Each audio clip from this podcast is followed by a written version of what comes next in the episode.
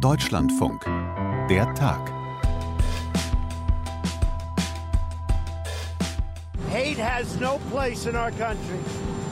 And we're going to take care of it. Hass hat in unserem Land keinen Platz und wir werden uns darum kümmern, sagt US-Präsident Donald Trump nach gleich zwei Massakern in den USA am Wochenende. Doch für viele ist gerade der Mann im Weißen Haus mit seiner Rhetorik und seiner Politik der Oberhasser schlechthin, quasi der Hater in Chief der USA. Welche Verantwortung trägt also Trump für den rechten Terror in den USA? Darüber reden wir gleich und wir reden über E-Roller, die seit gut einem Monat die Großstädte fluten und die vielen schon jetzt gehörig auf die Nerven gehen. Der Tag im Deutschlandfunk an diesem 5. August 2019. Ich bin Philipp May. Hi. Man zuckt ja kaum noch, wenn die ersten Eilmeldungen aus den USA mal wieder aufpoppen. Ein Amoklauf im Städtchen XY, so und so viel Tote, schon wieder. Die Amerikaner wieder mit ihren Lachsen Waffengesetzen furchtbar, aber so ist es halt, wenn jeder problemlos an ein ganzes Arsenal an Schießgewehren kommen kann. Denkt man. Doch das wäre hier zu kurz gesprungen. Nach dem Massaker oder nach den Massakern in El Paso, Texas und Dayton, Ohio mit 30 Toten. Denn zumindest in El Paso, einer Grenzstadt zu Mexiko, spricht alles dafür, dass der Mann, der in einem Walmart-Supermarkt 20 Menschen erschoss, zum Ziel hatte, möglichst viele Mexikaner zu töten. Rechter Terror als Tatmotiv also. Nicht zum ersten Mal in den letzten Monaten in den USA. Und man fragt sich, was los wäre, wenn der Täter ein Muslim gewesen wäre.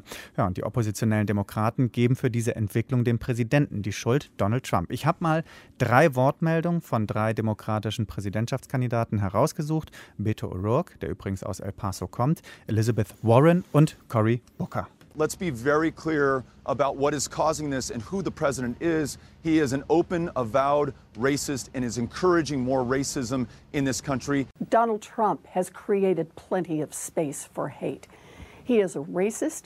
He has made one racist remark after another. He has put in place racist policies, and we've seen the consequences of it. Donald Trump is responsible for this. He is responsible because he's failing to condemn white supremacy and see it as it is, which is responsible for such a significant amount of the terrorist attacks. Also ich fasse es mal ganz kurz in meinen eigenen Worten zusammen. Donald Trump ist ein Rassist, der rassistische Politik verfolgt, andere zu rassistischen Taten ermutigt, der Raum für Hass schafft und der für diese Taten verantwortlich ist, weil er die weißen Rassisten, die White Supremacists in den USA gewähren lässt. Thilo Köstler haben Sie vielleicht schon hinten in der Leitung gehört, ist unser Mann in Washington und jetzt mit mir verbunden. Hallo Thilo. Hallo, grüß dich, Philipp. Donald Trump hat Schuld. Ist das Wahlkampfgetöse der Demokraten oder schlicht die Wahrheit, was wir da gerade gehört haben? Also ich denke, diese Programmatik von Donald Trump, die hier zur Sprache gekommen ist äh, durch, die, äh, durch den Zungenschlag der Demokraten, diese Programmatik ist äh, bekannt seit Donald Trump angetreten ist als Präsidentschaftskandidat. Ähm, man muss sich einfach mal sein Motto angucken, Make America Great Again.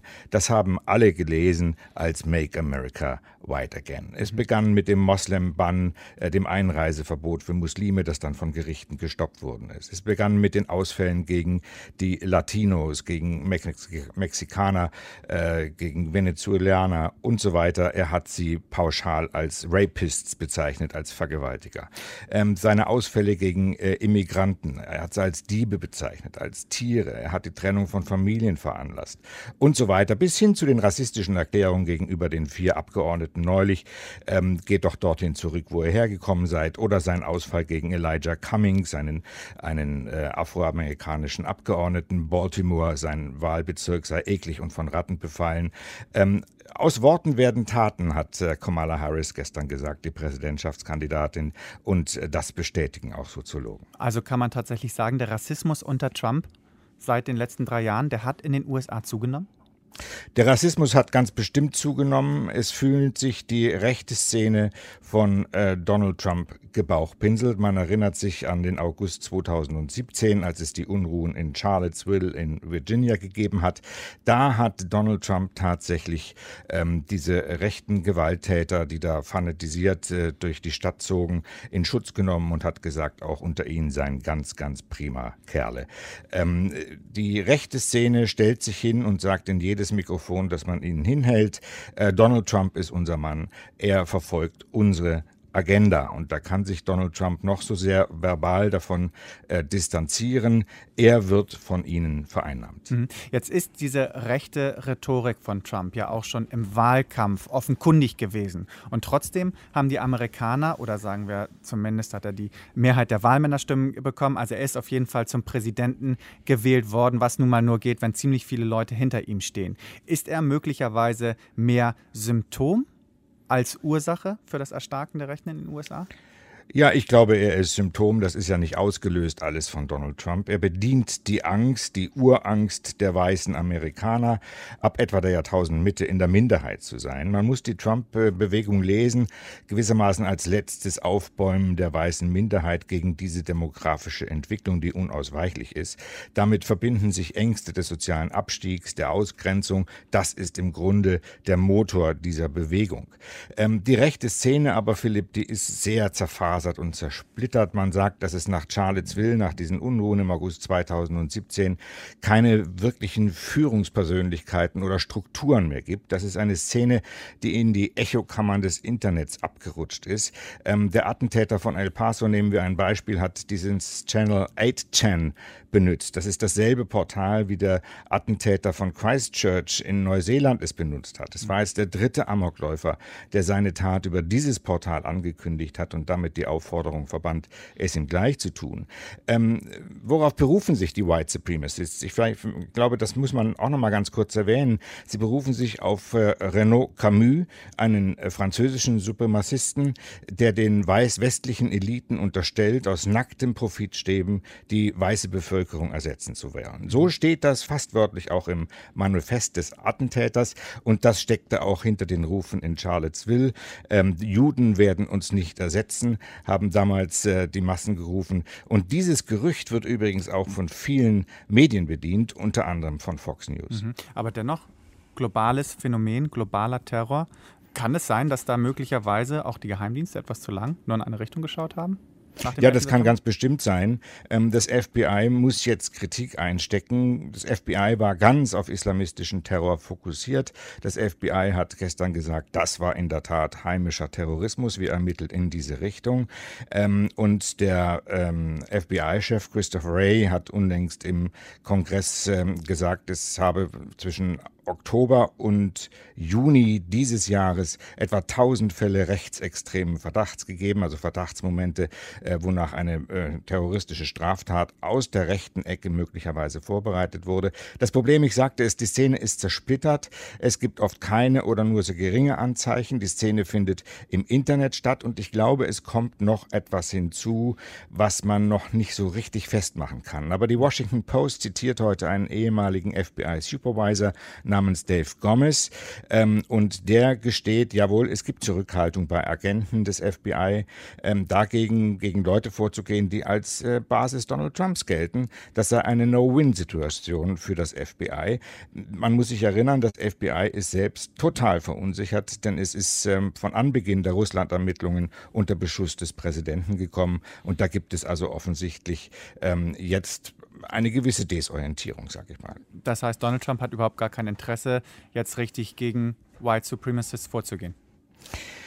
Das hat er bisher nicht getan. Er hat es bisher verharmlost, das Phänomen. Er hat äh, auch nach den Anschlägen von Christchurch in Neuseeland gesagt, ach, das sind einige wenige Spinner, ähm, das sind Kranke, um die, und Subtext, um die muss man sich eigentlich gar nicht kümmern, die bekommen wir ganz leicht in den Griff. Jetzt erst ähm, wird so langsam bewusst, dass diese Szene wirklich absolut gewaltbereit ist und dass die Gefahr auf der rechten Seite offensichtlich größer ist, als man sich das ähm, eingestanden hat.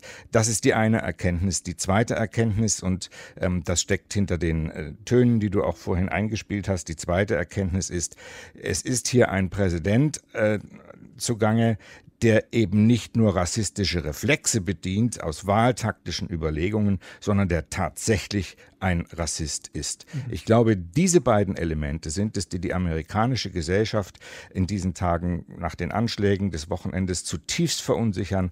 Einmal der Präsident und seine Gesinnung und zum Zweiten das Ausmaß äh, der Gewalt auf der rechten Seite. Auf eine Sache möchte ich noch ansprechen. Du hast es gerade eben schon angedeutet, aber ich bin in eine andere Richtung abgebogen. Fox News bedient auch dieses Narrativ äh, Schwarz gegen Weiß, beziehungsweise Weiß gegen die anderen. Wie verhält sich Fox News jetzt zum Beispiel in dieser doch eigentlich total eindeutigen Sache?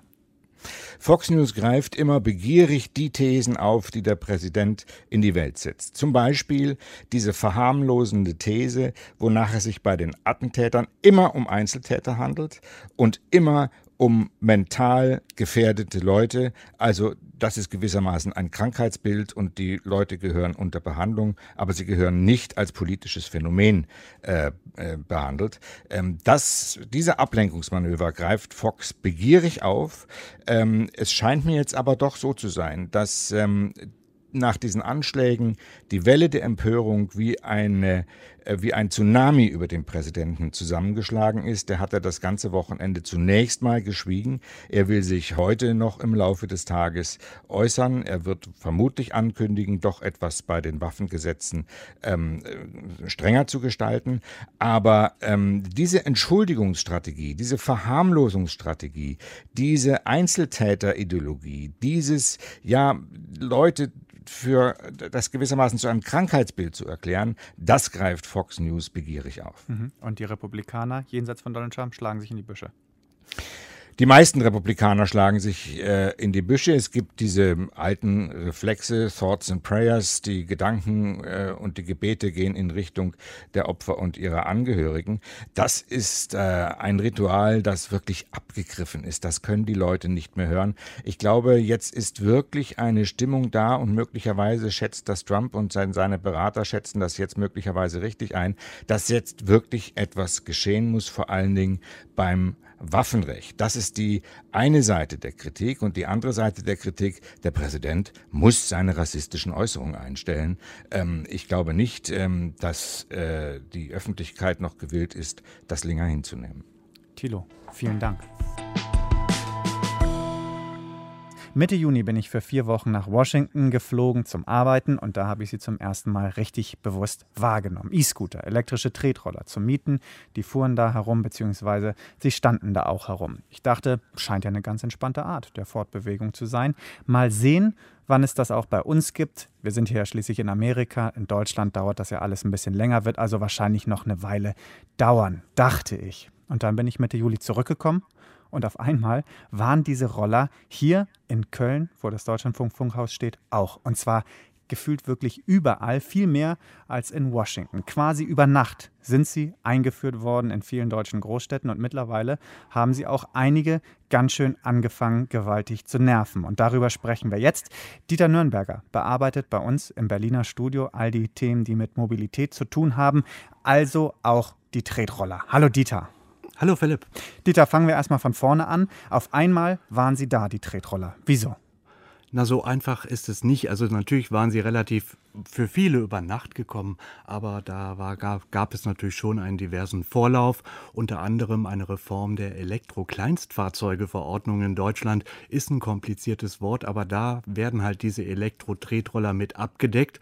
Und da wurde durchaus lange drüber in Deutschland gestritten.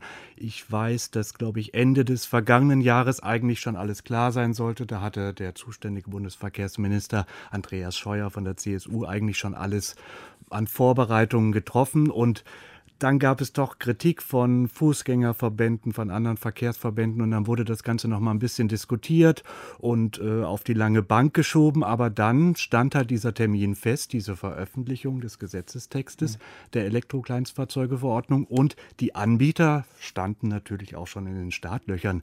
Du hast ja eben gesagt, dass in Washington du die Gefährte natürlich alle schon gesehen hast. Ich habe sie woanders auch schon gesehen, in Barcelona und in Tel Aviv. Und somit war das dann keine große Überraschung, dass die natürlich dann auch auf deutschen Straßen oder auf den Radwegen unterwegs waren. Aber es, ja, es kam überraschend für viele, aber dann doch nicht, wenn man ein bisschen die Hintergründe kennt. Mhm. Aber es war trotzdem schon so, dass sie von einem Tag, also das Gesetz trat in Kraft, beziehungsweise die Verordnung, die Modifika Modifikation dieser Verordnung trat in Kraft und am nächsten Tag so ähnlich, ja, kann man schon sagen. Ich glaube, der 15. Juni, das war dieser Stichtag, das war ein Samstag. Ich glaube, da passierte noch nichts. Aber in Berlin mhm. war es dann doch so, dass dann zumindest ein Anbieter relativ schnell vorpreschte und, glaube ich, äh, knapp 1000 dieser Elektro-Tretroller schon auf die Straßen brachte. Und ja, man muss auch sagen, wenn man sich hier in Berlin umschaut, die Dinger sind nachgefragt, die Leute mögen das, das ist für viele auch ein völlig neues Fahrgefühl. Ja. Und somit, äh, ja, die flitzen inzwischen ordentlich hier durch die Städte, nicht nur Berlin, auch Köln, das ist klar. Und, aber es ist natürlich auch eine Sache, das muss man dazu sagen, die im Wesentlichen doch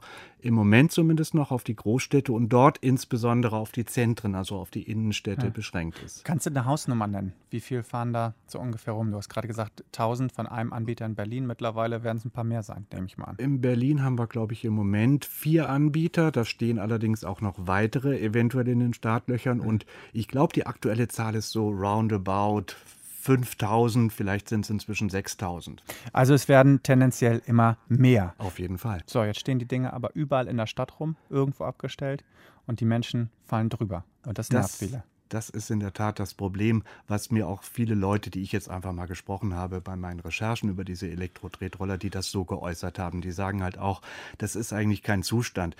Andererseits, man muss auch dazu sagen, das ist jetzt keine Entschuldigung, aber es ist im Grunde das gleiche Problem, was eine Großstadt wie Berlin vor ungefähr zwei Jahren hatten, als diese Flut an, ja, an Fahrrädern, an Leihfahrrädern dann auf einmal auf dem ich Markt mich schwemmte. O-Bike oder so hießen sie, ne? Ja, das ist ein, glaube ich, ein chinesischer Anbieter. Ich bin mir gar nicht sicher, ob es den noch gibt, aber da wurde dieses Problem so richtig deutlich. Wohin damit? Mhm. Und natürlich, die Leute stellen es da ab, wo sie sozusagen ihre Fahrt beenden. Das ist im Normalfall schon der Bürgersteig. Manchmal ist es ein öffentlicher Platz, da sollen sie eigentlich auch nicht stehen.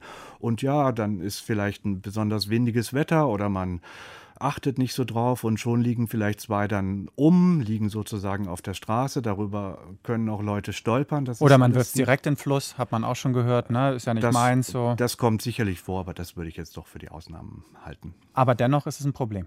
Auf jeden Fall ist das ein Problem und ich denke mir, da muss auch die Politik jetzt ran. Man hat natürlich so ein bisschen gesagt am Anfang, okay, wir lassen die Dinger jetzt zu, die haben ihre Daseinsberechtigung, ist ja auch eine, die Elektromobilität ist ja auch durchaus was, äh, was Schönes. Man fährt relativ lautlos, ähm, es ist eine Fortbewegung ohne Emissionen, das hat schon seine Berechtigung. Aber ich denke mir, mit den jetzt so langsamen Problemen, die jetzt äh, mehr, mehr und mehr auftauchen, dass man halt sieht, da könnte es Probleme geben, da gibt es Probleme, wohin sollen wir die abstellen, dass man da in der Politik jetzt ein bisschen mehr darüber nachdenken sollte. Und da heißt natürlich dann wahrscheinlich ein Stichwort, dass man halt auch ein bisschen über die Infrastruktur, wenn man denn solche modernen Tretroller zulässt, über diese Infrastruktur nachdenken muss und eventuell auch im Straßenland dann vielleicht speziell ausgewiesene Parkzonen dafür schaffen muss, mhm. etc. Parkzonen ist das eine, aber du hast jetzt auch schon umweltfreundliche, emissionsfreie Mobilität äh, angesprochen. Erfüllen die Tretroller wirklich dieses Versprechen, Teil einer Verkehrswende zu sein, umweltfreundlicher Mobilität? Weil wahrscheinlich ersetzen die Tretroller ja vor allem eines, die eigene Muskelkraft, sprich man geht weniger zu Fuß. Da bin ich mir gar nicht mal so sicher. Das kann natürlich sein. Hm. Also man müsste da wahrscheinlich auch noch so Marktforschung abwarten. Also ich weiß von einigen Anbietern, die regelrecht diese, diese, äh, dieses Nutzerverhalten auch studieren lassen, um mhm. wirklich auch für das eigene Geschäft dann ihre Schlussfolgerungen zu ziehen.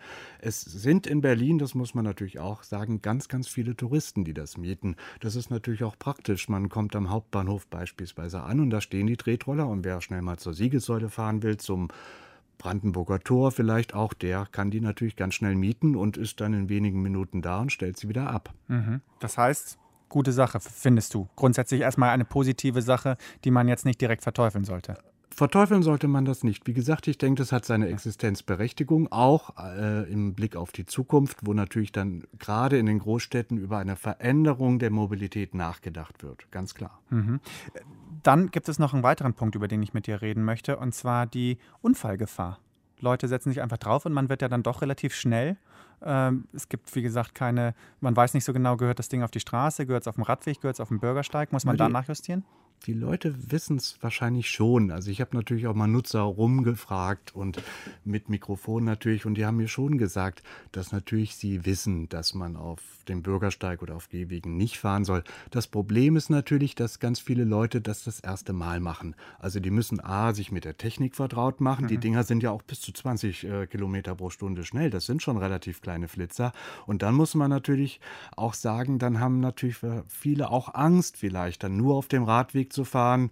Wenn der Bürgersteig sozusagen daneben frei ist, dann äh, fahren sehr viele auf den Gehwegen, weil sie denken, dann habe ich vielleicht keine Kollisionen mit äh, weiteren Verkehrsteilnehmern, was natürlich auch nicht stimmt, weil auf dem Fußgänger, auf den Fußgängerwegen sind nun mal, das sagt der Name eben auch Fußgänger unterwegs.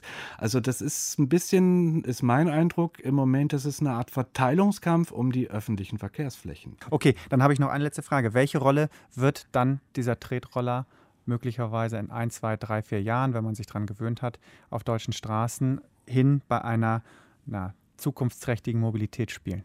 Ich denke, dass in ein paar Jahren vielleicht der erste große Hype auch vor, vorbei sein wird. Mhm. Aber ganz klar, ich denke mal, das wird sich so einpegeln, dass es Fahrräder gibt, dass es Fußgänger gibt und logischerweise auch, dass es diese E-Tretroller gibt und die werden dann auch ganz normal wahrscheinlich zum Stadtbild gehören. Es gibt, wie hieß nochmal dieser, dieser komische, es gibt noch so einen anderen Roller, die Leute mit Helm fahren da immer. Das ist Setchway. Der Setchway, genau, da hat man auch gedacht, das ist das nächste große Ding, spielt keine Rolle mehr. Also eine, eine Zukunft eines Setchways wird so ein Tretroller nicht haben. Das glaube ich ehrlich gesagt nicht, weil Setchway äh, war, glaube ich, ein nettes Spielzeug für viele, wird auch in Berlin beispielsweise weiterhin eingesetzt. Also man sieht das hier auch. Aber immer nur so für Touristen. So genau, Touristen das sind so geführte Touren, ja. die da die Leute machen. Aber der Tretroller ist natürlich, sage ich mal, auch einfacher zu handeln, weil man dann doch vielleicht auch eine richtige Bremse hat. Es ist ja sogar vorgeschrieben, dass der zwei Bremsen haben muss, was in anderen Ländern gar nicht so ist.